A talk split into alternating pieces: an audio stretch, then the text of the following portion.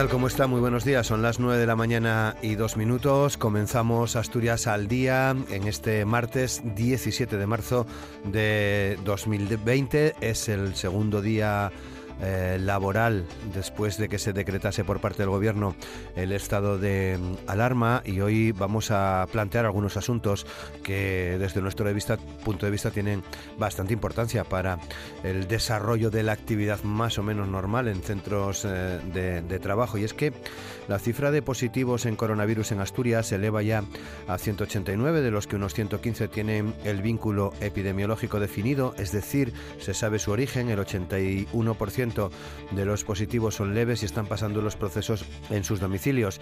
En el Hospital Universitario Central de Asturias, en el UCA, permanecen ingresados 32 pacientes por este COVID-19. De estos 32, 13 han desarrollado una neumonía y dos de ellos son pacientes mayores de 85 años con pronóstico reservado. Tres se encuentran en la UCI, uno más que en la mañana del domingo. Estos tres tienen eh, neumonía, están graves pero estables. Solo ayer los teléfonos de atención telefónica en Asturias recibieron casi 1.300 llamadas de personas realizando consultas. Los tres números habilitados por el Gobierno del Principado son el 984 100 400, el 900 878 232 y el 112 marcando el 1. El Consejo de Ministros de este martes prevé aprobar nuevas medidas económicas dentro del plan de choque para hacer frente a la pandemia del coronavirus, que contemplan más liquidez para, eh, para la economía, apoyo a familias y ciudadanos vulnerables, flexibilidad en los ajustes temporales de plantilla y apoyo a la investigación de vacunas y curas de la enfermedad. Previsiblemente también se aprobará la concesión de la prestación por desempleo sin exigir periodo de carencia y la suspensión temporal del pago de cotizaciones a empresas, autónomos y trabajadores. El estado de alarma en España está provocando, según algunas fuentes, un incremento considerable de expedientes de regulación temporal de empleo, los conocidos como ERTES, en industrias y servicios. En solo dos días ha habido unos 60.000 despidos temporales en España y la cifra parece va a ir en aumento. De hecho, el Servicio de Relaciones Laborales del Principado ha registrado los primeros expedientes por causas de fuerza mayor y productivas como consecuencia del impacto que está teniendo la crisis del coronavirus. La Consejería de Industria afirma que las empresas están actuando con cautela y una tendencia ordenada a la espera del decreto de medidas económicas, sociales y laborales que, prevé aprobar hoy el Gobierno de España y en el que previsiblemente se establecerá un nuevo trámite administrativo. El, Principado ha procedido ya a la gestión de dichos expedientes con criterios de agilidad y eficacia. Hoy teníamos previsto hablar de la situación de las comarcas mineras. Hace ya unos cuantos días que cerrábamos una, una, tertulia para abordar esta situación y teniendo en cuenta que mañana, día 18, estaba convocada una gran manifestación en Sama, entre, en Langreo, entre el Parque Viejo de La Felguera y el Parque Dorado de Sama, para reclamar la reactivación económica de las cuencas. Una manifestación que fue aplazada, como ya les hemos contado días atrás, al igual que la concentración convocada también para el pasado lunes, día 16, en Cangas del Narcea. En cualquier caso, nosotros en Asturias al Día mantenemos a los invitados que teníamos previsto que teníamos previsto que participasen en el programa de hoy y están todos eh, fuera, es decir, todos están a través de la línea telefónica. Esto ya saben que supone algún, algún impedimento, sobre todo para mí, que no les, no les veo las caras, pero seguro que eh, nos sale pues eh, un buen programa y que podemos escuchar las opiniones de Ángel García, de UGT Nalón, de Emilio de la Cera, de UGT en el suroccidente, de Esther Barbón, de Comisiones Obreras del Nalón y de Santiago Martínez, de Comisiones Obreras en el suroccidente. También, como siempre, como todos los días, con Amor Argüelles en el control de sonido. Aquí comienza Asturias al Día con Roberto Pato.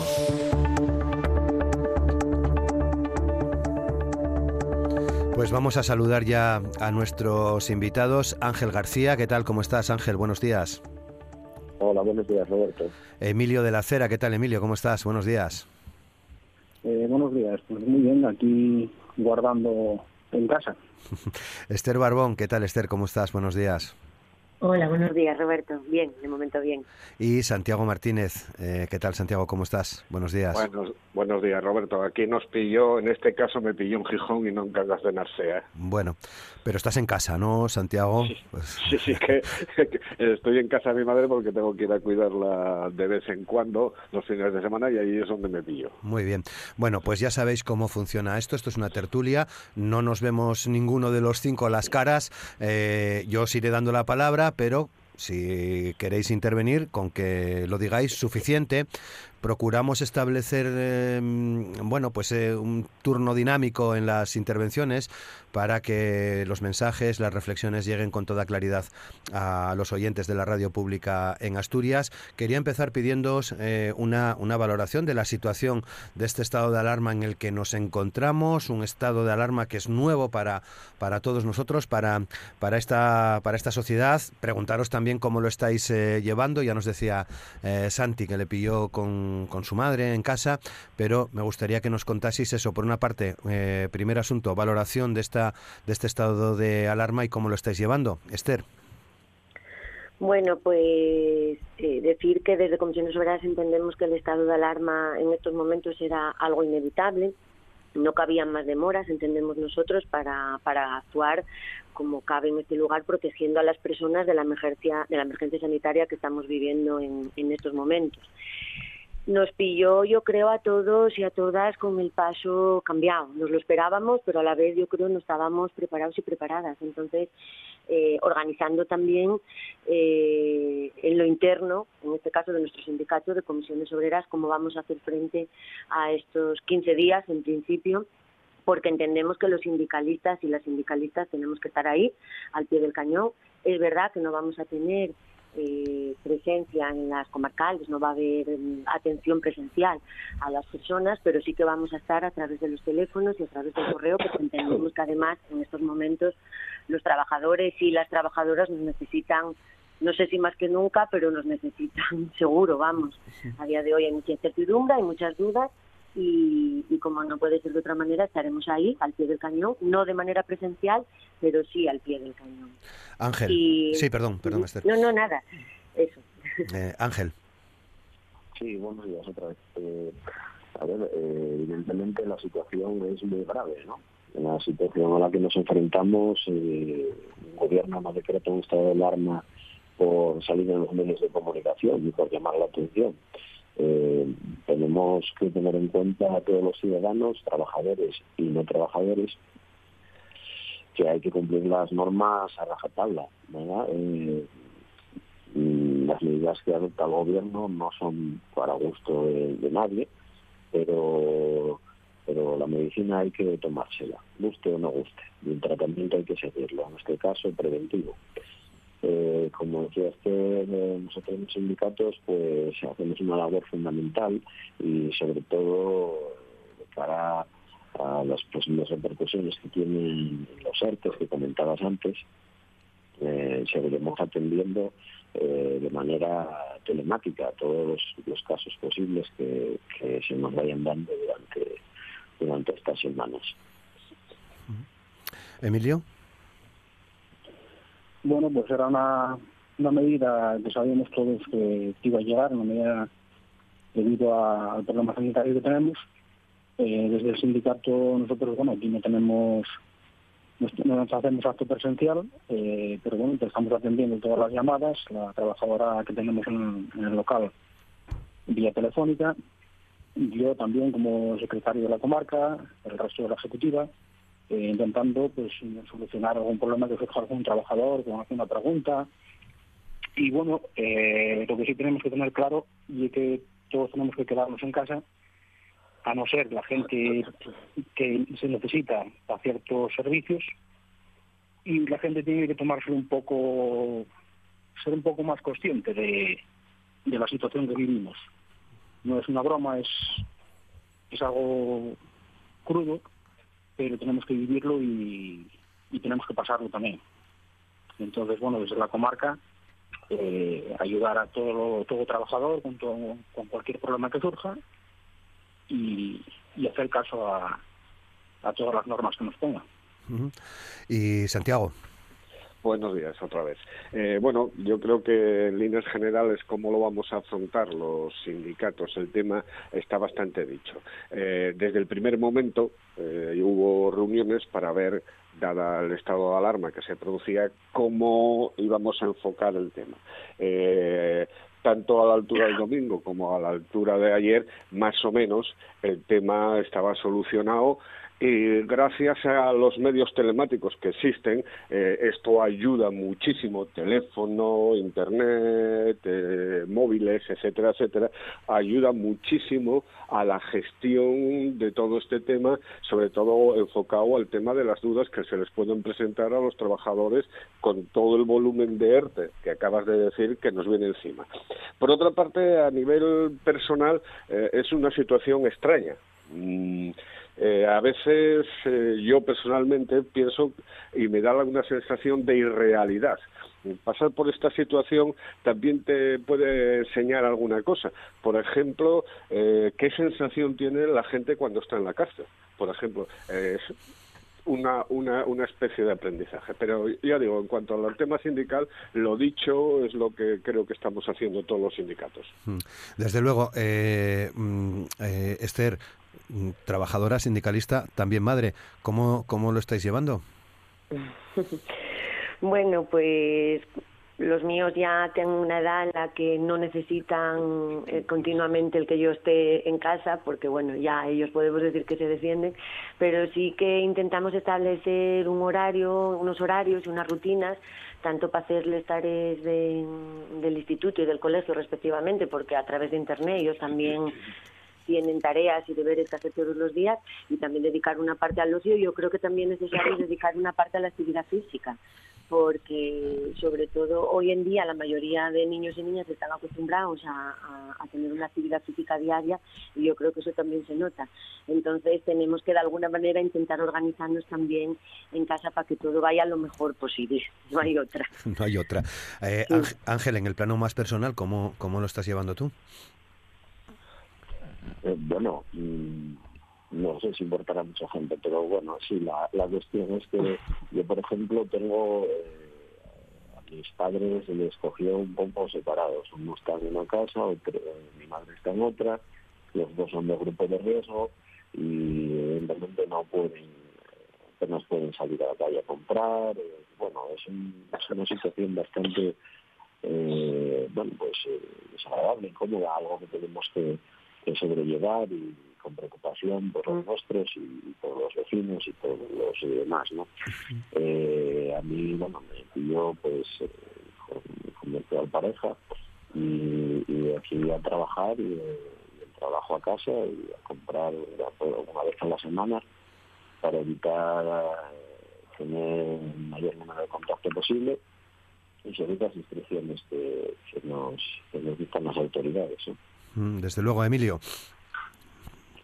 Bueno, pues haciendo un poco de, ejercicio, siguiendo una rutina, intentar no, no y prácticamente todo el día con, con, el, con el teléfono, en contacto con familiares, porque me pilló, yo vivo en la Tinó, me pilló pues mi padre vive cerca en un pueblo, entonces, bueno, estaban un poco preocupados todo el día con el teléfono y llamando, intentando, pues, porque también a veces la gente la gente mayor pues también les cuesta entender y decir que, no puede salir de casa y como cuesta a mucha gente, lógicamente. Es difícil estar dentro de un de cuatro paredes que a veces decimos, joder, qué grande es esto cuando tenemos que limpiar, cuando tenemos que tal, pero cuando estás en casa, pues al final las paredes parece que se estrechan. Pero bueno, se lleva se lleva bien. Esa creo que es una sensación eh, común a todos. El tema de la limpieza, si me permite, Roberto, yo por lo que hablé con familiares y conocidos, creo que vamos a tener los casos más limpios de, toda la historia, porque todo el mundo dice lo mismo, ¿qué haces limpiar? Normalmente no tenemos tiempo y como el bien eh, nos quejamos cuando tenemos que tal y ahora como tenemos tiempo de sobra y además tenemos encima esta alerta que hace que seas un poco también a lo mejor más, que estemos un poco más al día de lo, de lo normal. Pero sí, yo creo que eso que tiene razón, la limpieza va a ser algo que llevemos todos a rajatabla. Desde luego. Por aburrimiento. Bueno, sí, luego, luego entramos un poco más en el, en el asunto de los ERTES porque ahora quiero, quiero por, bueno, pues eh, por la información que tenéis tanto en UGT como en comisiones obreras, Nalón y Suroccidente. Eh, ya desde, desde, hace unos, desde hace unos cuantos días, antes eh, del estado de alarma, ya de, la, de que se decretase el estado de alarma, ya se modificaban de alguna manera eh, la, actividad laboral en las empresas por parte de los, de los autónomos. ¿Cuál es el día a día que os están comentando los, los trabajadores o que, o que estáis viendo en las, en las empresas, Ángel? ¿Cómo se está modificando? ¿Cómo se está trabajando? Hemos hablado estos días mucho del teletrabajo, supongo que que donde es posible así se hace, pero hay muchos trabajadores y trabajadoras que evidentemente no, no, no pueden hacer teletrabajo, ¿no? Sí, eh, las medidas que adoptan las empresas eh, para prevenir el, contagio del, COVID-19, bueno, pues entre ellas evidentemente está el teletrabajo, en otras está un poco abusando de los derechos de los trabajadores, pues eh, los envían para casa de vacaciones en esta temporada o, o sencillamente los despiden, ¿no? Esa medida tampoco nos gusta mucho, pero las que son más eh, de trabajo, por ejemplo, yo puedo comentar un poco de, centro de trabajo.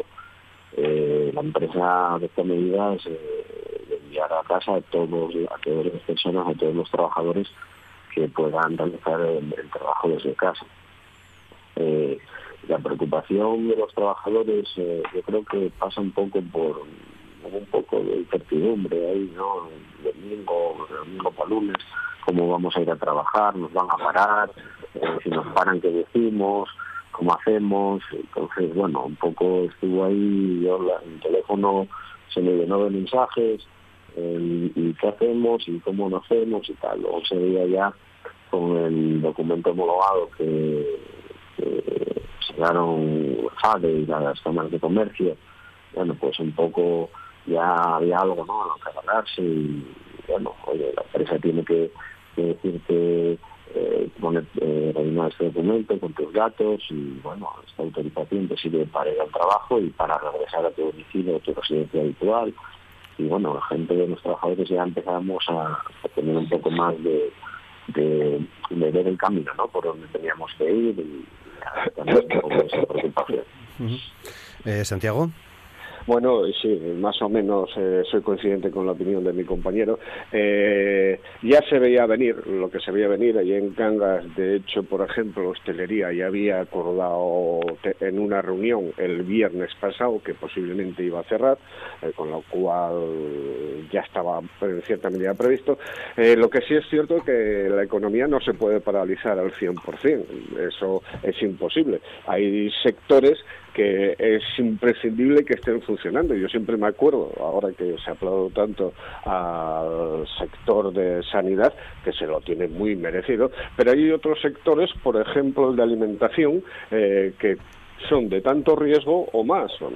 Yo aquí eh, quisiera dar un aplauso personalmente eh, a los sectores, por ejemplo, de las cajeras de las grandes superficies que están frente al público y que hasta antes de ayer no tenían mascarillas, por ejemplo, y tenían que hacerlo a puro eso.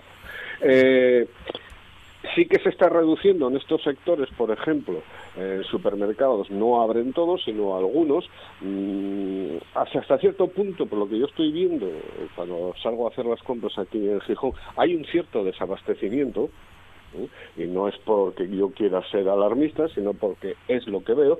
Eh, y las empresas, yo que en general otras empresas, han reaccionado bastante rápido. ¿Eh? Sí que se ha montado enseguida el tema del teletrabajo, fíjate que llevamos dos días, eh, vamos a poner tres, y pongo el domingo, en cuarentena y ya está en muchos casos organizado el teletrabajo, yo conozco varias empresas que así lo han hecho, y en los casos de que no puedan parar la producción, porque hay empresas que necesariamente, hay muchas empresas que trabajan casi única y exclusivamente para el extranjero y no pueden parar la producción, eh, se están tomando medidas higiénicas de acuerdo a lo que ordena o lo que considera oportuno el gobierno. Emilio. Bueno, pues aquí las empresas, lógicamente, mm, hay zonas en las que empresas que no pueden optar por el teletrabajo porque es imposible, pero se ve, bueno, hay empresas que han tomado decisiones de reducción de, turnos, reducción de gente en las distintas locales que tienen de, trabajo, bien sea oficinas, bien sea tal, repartir un poco la gente otras empresas han cambiado los turnos para, para los vestuarios, donde hay cierta cantidad de gente que por su trabajo y la manera de, de, gestión pues no pueden entrar todos a los aseos para, para cambiarse, han hecho cambios. Luego sí es verdad que los centros de alimentación, pues los primeros días se veía un poco de de desinformación, falta de, material, falta de material me refiero a mascarillas, guantes, pero bueno, ahora ya se ve que, por ejemplo, la merca y algún centro más comercial, pues bueno, y ya las cajeras que están un poco más pero luego también tenemos que concienciarnos los usuarios que vamos a esos a esos almacenes, a, a esas tiendas, de que esas cajeras, esos trabajadores, esos trabajadores, pues no son un mero aparato que está allí. Hay que tener un poco de conciencia, eh, respetar las distancias y cuidarlas, porque van a ser ellas y ellos los que nos van a tener que atender a nosotros en esta alarma, debido a que somos los que permanecemos en casa y ellos son los que van a estar eh, al frente en primera línea. Eh, Esther. ah, perdón, perdón, Emilio. Sí igual que las tenemos que cuidar ahora, eh, en su momento, cuando hay alguna manifestación, alguna reclamación, alguna tal, eh, en esos momentos la ciudadanía tenemos que apoyarlos también. Eh, sí, Esther. Pues sí, coincido con todos mis compañeros en que estos días para los trabajadores y trabajadoras están siendo en general, sobre todo días de mucha incertidumbre y de muchas dudas. Tenemos a los trabajadores que se quedan en casa por razones varias, bien los que están infectados o en cuarentena, para los que ya hay encima de la mesa una nueva prestación de la seguridad social y quizás sean los que ya quizás sean no son para los que ya legislaron, pero hay otros muchos trabajadores que están en casa por, por cierre de empresas y que tienen todas esas dudas e incertidumbres. Creemos que el Consejo de Ministros de hoy vaya a decretar pero desde luego desde comisiones obreras lo que tenemos claro es que tenemos que evitar la destrucción de empleo y evitar también, por supuesto, el cierre de empresas. Y para eso necesitamos un fondo económico especial y estrictamente generado para esta problemática que tenemos encima de la mesa, para esta alerta para la alerta sanitaria, que ya se está creando el fondo, pero también para esta otra, vamos a decir, alerta laboral. Eh, esperemos que hoy el Consejo de Ministros decrete y esperemos también que podamos tener ya toda la información sobre la mesa, porque ayer, como bien dicen los compañeros, ya hubo muchas llamadas, sobre todo en relación a los ERTE de fuerza mayor, pero lo del ERTE de fuerza mayor sí que más o menos lo tenemos claro cómo debe ser, cómo funciona y qué derechos van a tener los trabajadores después, porque esa es una de las muchas preguntas que nos dicen. ¿Y después del ERTE qué? Pues después del ERTE de fuerza mayor, en principio todo sido igual. Incorporas a tu puesto de trabajo con todas las condiciones que tienes y sin ningún, y sin ningún derecho eh, mermado. Pero sí que es verdad que lo que demandamos eh, es que eh, estos trabajadores tengan acceso a las prestaciones por desempleo, tengan acceso y en el caso de la gente que tenga derecho esto no se prorrogue, es decir, que no que no corra, vamos a decirlo así, las prestaciones que queden luego como estaban y en el caso de los que no tienen derecho que puedan también acceder, porque como bien dice la frase es un ERTE de fuerza mayor y en este caso eh, yo creo que es lo que debería de hoy decretar el gobierno del, Estado. Y sobre todo nosotros como sindicato tenemos que mirar por eso, porque no se destruya empleo, porque no haya despidos innecesarios o improcedentes y, y porque salgamos de esta alerta de la mejor manera posible para los trabajadores y las trabajadoras y por supuesto para para los, como lo puedes decir de otra manera, para los afectados. Y como bien dicen los compañeros, hay sectores concretos más afectados. Eh, nosotros ayer ya recibimos muchas denuncias de diferentes sectores por falta de medidas de prevención y yo hoy también quería poner sobre la mesa el caso de las compañeras de ayuda a domicilio. Recientemente el Gobierno del Principado eh, emitió unas instrucciones el pasado día 15 de este mes concretamente, donde se abocaba a los ayuntamientos a que estas trabajadoras eh, fueran a los domicilios solo y exclusivamente en los casos en que haya una persona dependiente y esté solo o no tenga el apoyo familiar suficiente, y al resto de personas que normalmente eh, ya se atienden, que hagan un seguimiento telefónico son, hablamos de personas válidas, pero hablamos también de este seguimiento telefónico sencillamente por la razón de que estas personas puedan necesitar, pues desde que se les acerque alimento, a que se les acerque medicación, o simplemente por ver cómo va su día a día y darles un rato de conversación y de, como hablábamos antes, de poder evadirse de este encierro que estamos sufriendo todos. A día de hoy hay muchos ayuntamientos en los que todavía no se ha podido negociar no se ha llevado a cabo estas medidas y desde aquí todo lo que quería también era hacer un, es un llamamiento a estos ayuntamientos para que pongan en marcha en breve eh, estas medidas que decretó o que emitió, mejor dicho, el Gobierno del Principado, porque entendemos que puede sufrir un riesgo este colectivo no riesgo tanto para las trabajadoras, sino precisamente para las personas mayores a las que atienden, que son colectivo de alto riesgo. Claro. Eh, bueno, ¿algo más que añadir en este, en este asunto, Ángel? Bueno, eh, un poco como hilando ya,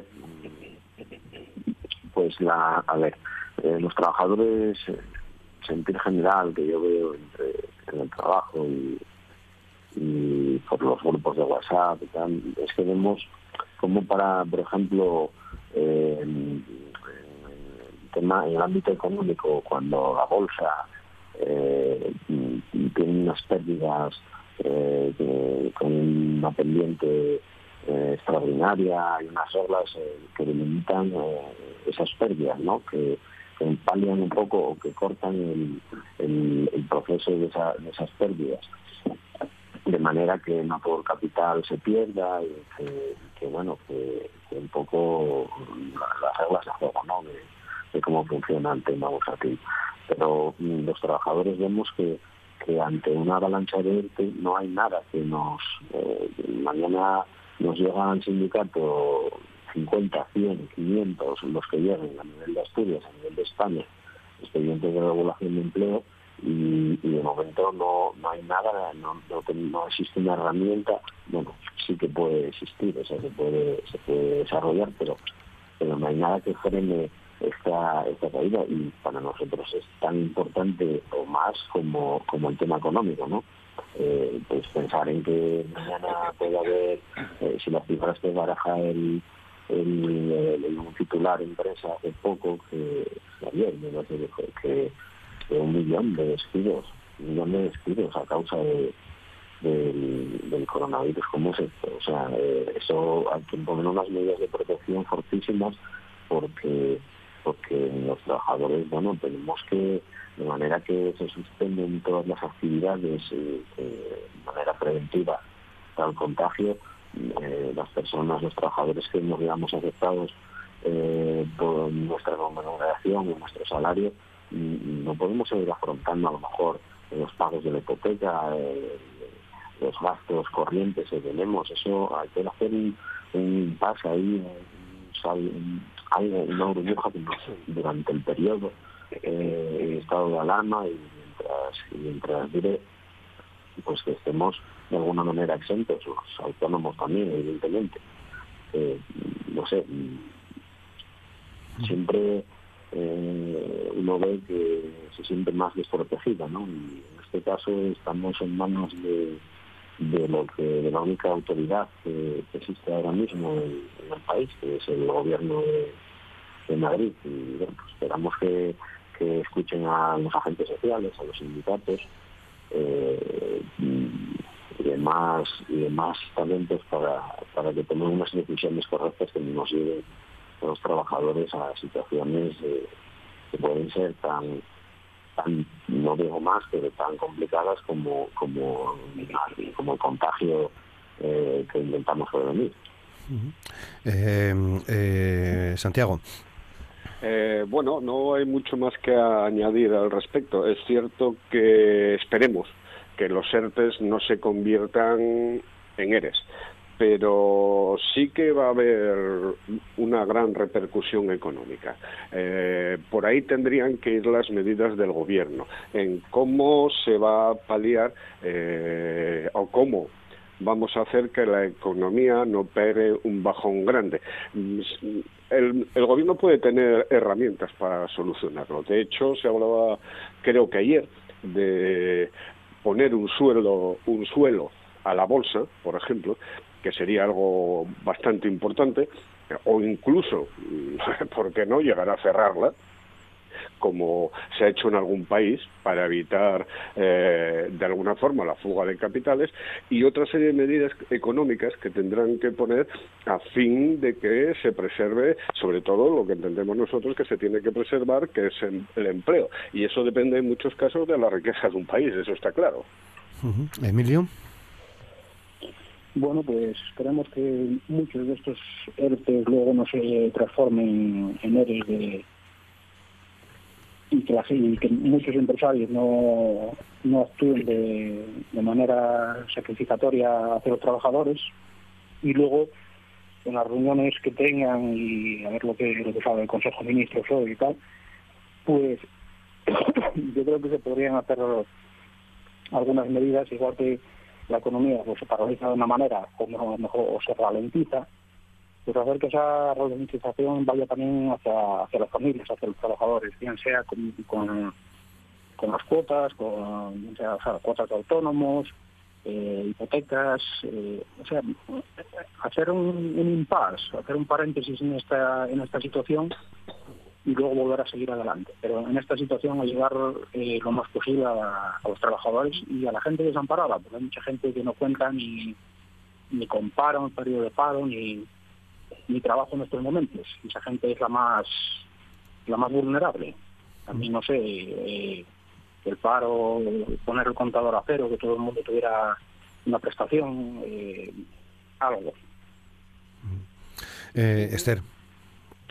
Sí, bueno, mm, entendemos que lo necesario ahora mismo es priorizar la, emergencia sanitaria, pero como acabamos todos de corroborar, todos y todas, eh, creemos que es necesario un paquete de medidas de carácter socioeconómico y de regulación para evitar, pues lo que dije antes, la destrucción de empleo y, y, también el cierre de empresas. Eh, el tema de los autónomos, que ya lo comentó algún compañero en las intervenciones, yo creo que hay un tema que debe de estar también en la agenda de del gobierno hoy cuando decreten, porque son muchos los autónomos y los pequeños comerciantes que van a tener serios problemas eh, para afrontar estos cierres de empresas, sobre todo el pequeño comercio, la hostelería y demás, van a tener también serios problemas y yo creo que para ellos, aparte de los para los trabajadores de cuenta por cuenta ajena, también debería haber algún tipo de mm, no sé, de ayuda o de o de medidas eh, de cara a paliar esa esa situación. Eh, tendremos que esperar a ver qué decreta hoy el Gobierno, pero lógicamente tendremos que estar muy atentos, todos los sindicalistas y las sindicalistas, como dije antes, ponemos a disposición de todos los trabajadores y trabajadoras, en este caso de Asturias, que no duden en llamar, que no duden en informarse, porque, como están diciendo los compañeros, va a haber muchos despidos innecesarios, por ejemplo, en el tema del turismo, recientemente el responsable de comisiones obreras decía que tendría también que, meter, tendrían también que aparecer en estos ERTES los fijos discontinuos. En el sector de, hostelería y turismo hay mucho fijo discontinuo que tendría que empezar a trabajar en, estos meses pues en abril, mayo, junio, y si se realiza un ERTE y esto dura más tiempo, pues esos trabajadores también deberían de estar ahí. Lo dicho, muchos temporales ya están en casa, cosa que también desde los sindicatos, por supuesto, eh, reivindicamos que no debe de ser así, porque para eso se va a crear esta figura de los ERTES. Entonces, lo dicho, hay muchas cosas, mucha duda, pero desde aquí hacer un llamamiento a la clase trabajadora de, Asturias para que no duden en ponerse en contacto con nosotros y de esa manera intentar entre todas y todos solucionar los problemas del día a día porque es un momento yo creo para remar para remar todos y todas en la misma dirección. Bueno, por resumir, flexibilización en, en, la presentación de estos de estos ERTES por parte de las empresas, pero también de cara a los trabajadores y trabajadoras, eh, flexibilidad para que puedan desarrollar o asumir eh, ese papel dependiendo de, de, la empresa, de lo que decida eh, cada empresa en su momento. Ángel. Pues sí. O Esther, sí. No, bueno, Ángel. Sí, sí, claro, evidentemente las medidas tienen que ser de, todo tipo, ¿no? Eh, todo lo que se vaya a hacer que, tenga, que funcione y se ejecute correctamente. Eh, los hay que tramitarlos porque así está la ley y, bueno, nosotros lo que pedimos es eh, son medidas medidas sociales para los trabajadores y para los no trabajadores, como bien comentaba Emilio, que bueno, que palien un poco la situación. Sí, sí, sí, Esther. Sí, flexibilizar, bueno, en primer lugar, mm, acortar plazos, porque los plazos de los ERTES por fuerza mayor en estos momentos yo creo que no son los adecuados. Lo primero que se debe hacer sería, pues eso, acortar los plazos. Por supuesto, flexibilizar el trabajo allá en, en las empresas que se pueda, el tema del teletrabajo. Somos muchos y muchas las que hoy en día podemos trabajar desde casa a través del teléfono y de Internet, de las redes sociales y del correo electrónico. Y, y luego, pues lo, lo que comenté antes también, el tema de las prestaciones, yo creo que es mm, algo importantísimo, algo que debería aparecer hoy en, en el decreto, las prestaciones por desempleo, porque va a haber personas que a día de hoy no pudieran acceder a ellas y creo que tienen derecho porque precisamente es un ERTE de fuerza mayor y por supuesto también para que las que las tengan no lleguen a agotarlas en este momento porque se pueden dar otras casuísticas más adelante. Desde aquí también comentar a todos los trabajadores y trabajadoras que el ERTE es una suspensión de empleo temporal, que van a poder incorporarse a su trabajo cuando todo esto pase en las mismas condiciones, en los mismos derechos, porque esa es una pregunta que nos hacen mucho, no se va a perder la antigüedad, no se van a perder las condiciones de trabajo, no se va a perder nada de eso. Y y repito que cualquier duda, cualquier cosa, que aquí estamos para lo que lo que puedan necesitar, para las dudas que puedan tener. Mm, eh, no sé si Santi y Emilio queréis añadir algo más. No, yo creo que está todo dicho al respecto, que, que la cosa no salga y el gobierno tenga el tino suficiente para atender todas estas peticiones y que la cosa nos salga lo mejor posible. Emilio. No, eh, lo que dicen los compañeros, que, que saquen medidas eh, sanitarias, sociales, pero que sea rápido, que no... hay, hay mucha gente que, que está al día y entonces cuanto más se tarde, cuanto más se dilate la situación, las decisiones, pues es en perjuicio de esa gente. Claro. Bueno, son las 9 de la mañana y 39 minutos. Eh, como decía al principio, habíamos pensado en esta, en esta tertulia, en este programa, para hablar de la situación de las, de las cuencas mineras eh, en función de una concentración que estaba prevista para el lunes pasado, día 16, en Cangas del Narcea, y una manifestación en Langreo para mañana miércoles 18. Eh, la semana pasada ya comunicasteis la la mm, eh, suspensión momentánea de estas movilizaciones, del aplazamiento de, de estas, eh, de estas movilizaciones para reclamar, en términos generales, eh, la reactivación de, de, las cuencas. ¿Os preocupa que se mezclen la situación real que hay en las, en las cuencas mineras con el cierre de las térmicas, por ejemplo, o con la situación económica de, de los territorios mineros? Con eh, la nueva sociedad que tendremos después del, del coronavirus, Emilio? Hombre, influir, claro que, va a influir. va a haber una mezcla entre la situación que estamos viviendo, que nunca, nunca nos había pasado, y la situación que había en las comarcas, pues todo se va a juntar. También eh, posiblemente cuando esto pase y se pueda volver a, reactivar lo que tenemos pensado, pues espero que la gente tenga un poco más de, conciencia de lo que de lo que existe en las comarcas, del problema que tenemos, sobre todo bueno la comarca del suroccidente, el problema de, transporte de distancia, y que la gente pues acuda a las manifestaciones, a las concentraciones y que los trabajadores sigan reivindicando sus derechos. Mm, Santi. Bueno, pues sí, claro, evidentemente, claro que nos preocupa y nos preocupa mucho. Si ya teníamos poco, eh, tenemos esto encima. Eh, las zonas de Asturias más, más deprimidas, como puede ser el suroccidente, esto posiblemente dé al traste con un montón de negocios de hostelería, un montón de empleos eh, como había temporales o fijos discontinuos en el parador que se van a perder evidentemente, aunque se haga un ERTE, eh, hay muchos negocios que yo creo que por desgracia van a cerrar porque eh, no pueden estar 15 días o esto va para más largo cerrados. Entonces sí que sí que se va a notar y sí que sí que nos preocupa y nos preocupa ah, muchísimo. Ángel. A ver eh, en toda acción tiene una, una repercusión después y seguramente quedaremos un poco marcados y lastrados una vez más por por toda esta situación que se está dando, ¿no? en las comarcas eh, bueno, tenemos unos índices que son bastante preocupantes, muy preocupantes eh, cuanto al empleo, despoblación, etcétera. Y bueno, por ello era el motivo de las, las movilizaciones que teníamos previstas. Evidentemente la situación hay que priorizarla y hay que, bueno, más que priorizarla, nos vemos obligados, ¿no? Por decreto a, respetar y a seguir y a acatar la, decisión del gobierno pero no nos vamos a olvidar, no nos vamos a olvidar de nada de esto porque porque la, situación aquí, como digo, eh, sigue siendo especialmente vulnerable. Somos eh, somos una población de, riesgo antes de, del tema de, del coronavirus.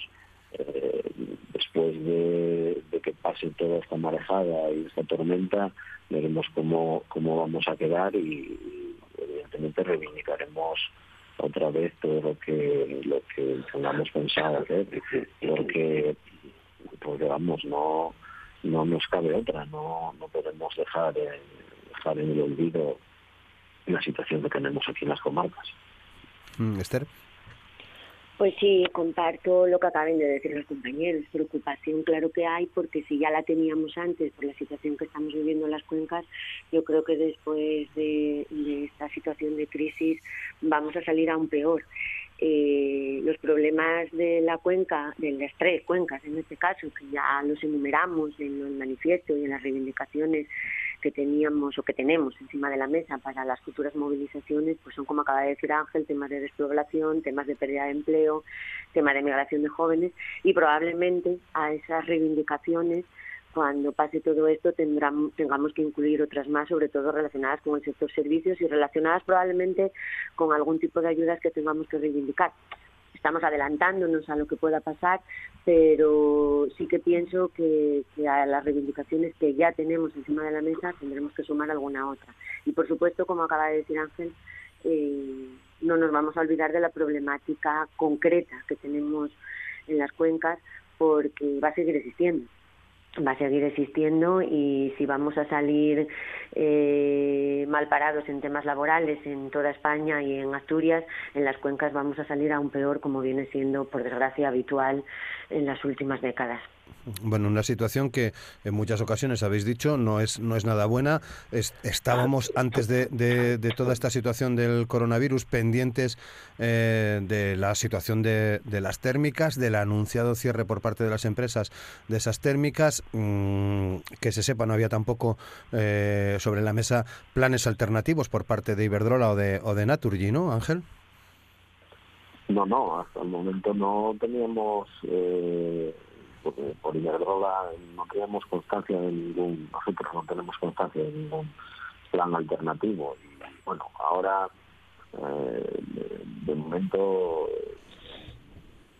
no sabemos nada, nos toca esperar, ¿no? es una incertidumbre en el tema, en este caso concreto, eh, doble, ¿no? El tema del estado de alarma y, y por el tema de un poco laboral que llevamos dos años más de dos años y medio llevamos ya con el, con, la petición de cierre al Ministerio. Hombre, ahora según está la situación no creo que, a nadie se le ocurra autorizar el cierre eh, porque en cualquier momento si surge la necesidad de, de, arrancar y ponernos a funcionar, bueno, yo creo que la instalación en el servicio público esencial, crítico, y, se necesitará todo y más de momento, vamos, la situación no está ahora para utilizar cierres.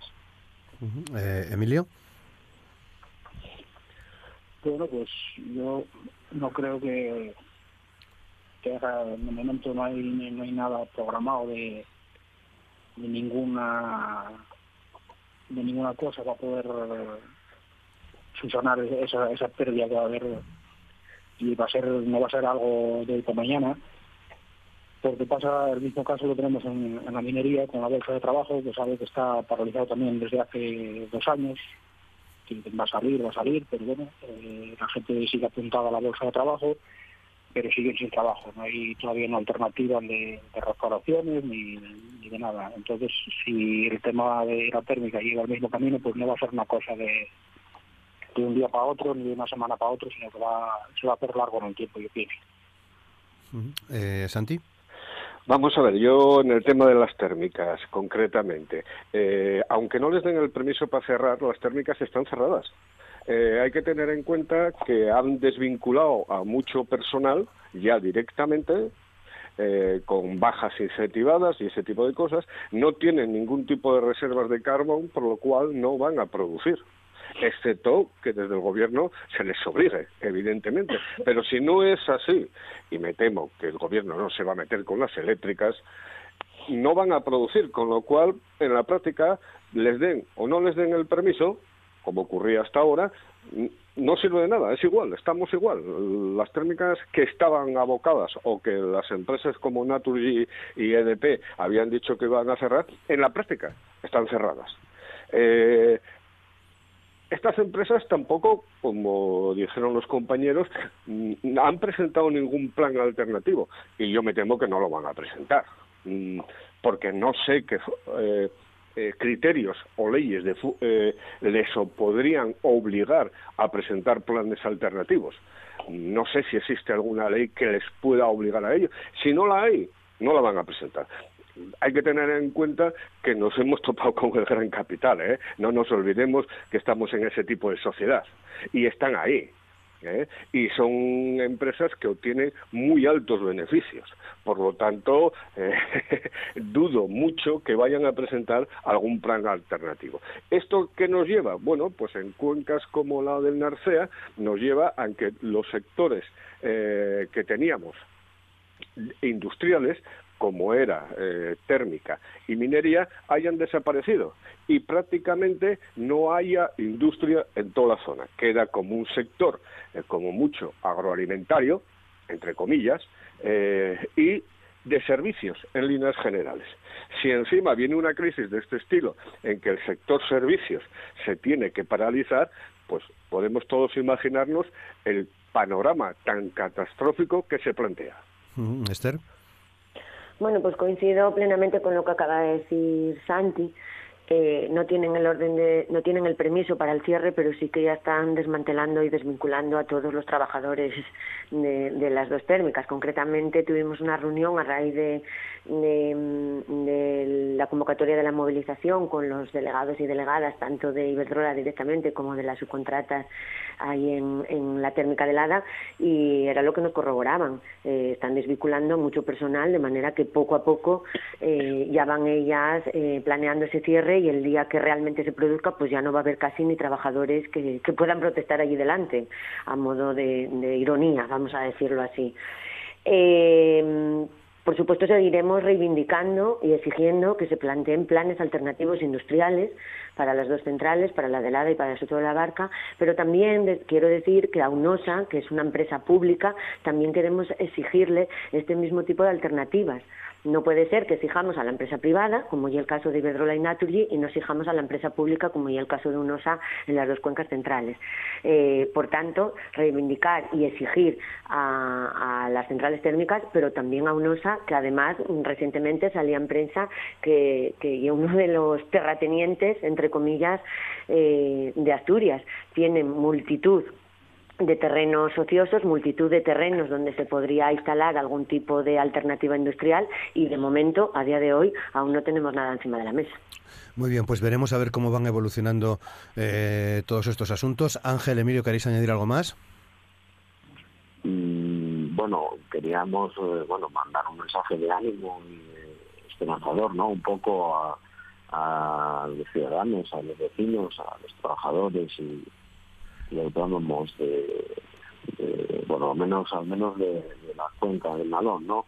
En este caso mío, o de, todas las cuencas de Asturias, comarcas, eh, bueno, pues que llevemos esto lo mejor posible, que confiemos en que el gobierno se asesore bien y tome las medidas eh, oportunas que estime, pero que lo haga desde una perspectiva social y teniendo en cuenta a los ciudadanos y, las necesidades que tenemos y, que bueno que esperemos que pronto establezcamos la actividad normal en nuestras familias, en nuestros hogares y en el trabajo. Hmm. Emilio. Bueno, pues dar ánimo a, la gente, a los trabajadores que están a, a pie estos días, ánimo a nosotros mismos por esta situación y la gente de su residente de la comarca residente bueno, pues que seguimos al pie, al teléfono, a cualquier duda que tengan y, y que esto pase pronto. Mm, eh, Santi. Bueno, yo eso, dar ánimo a la gente y por añadir una nota de humor que anime, decir que es la primera entrevista que hago en pijama y en zapatillas. bueno, esos detalles.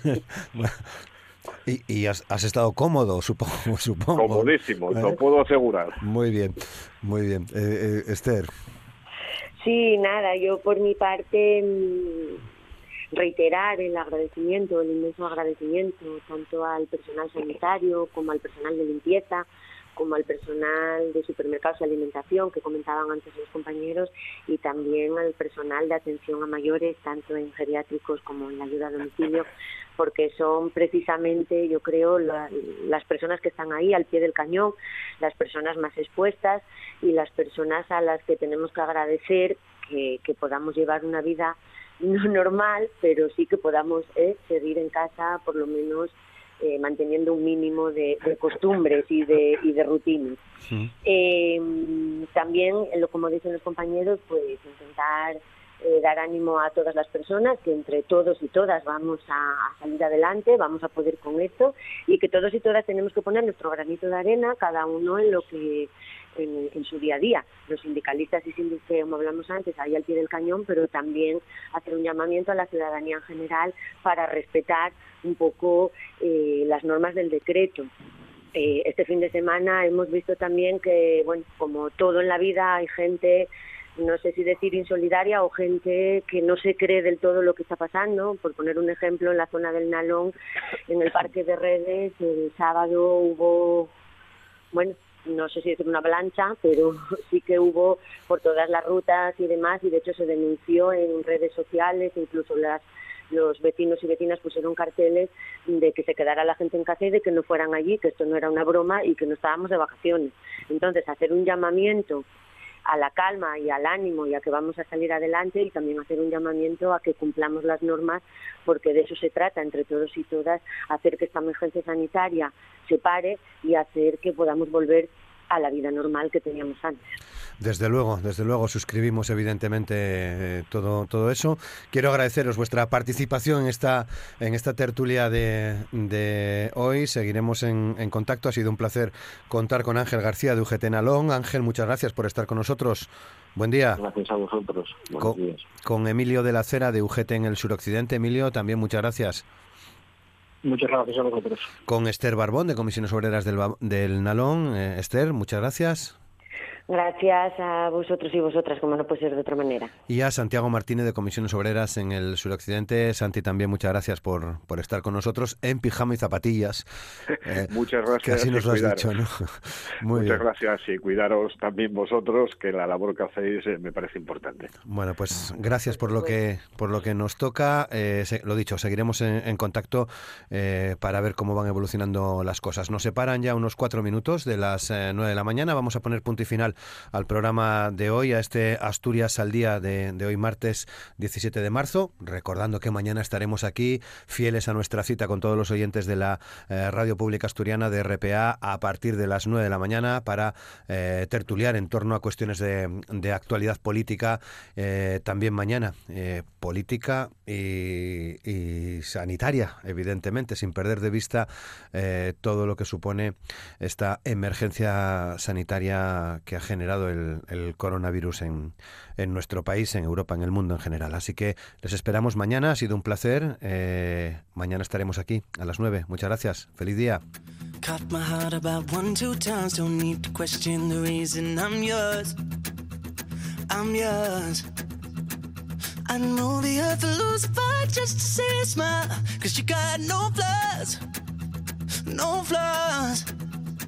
I'm not trying to be your part-time lover. Sign me up for them full-time. I'm yours, all yours.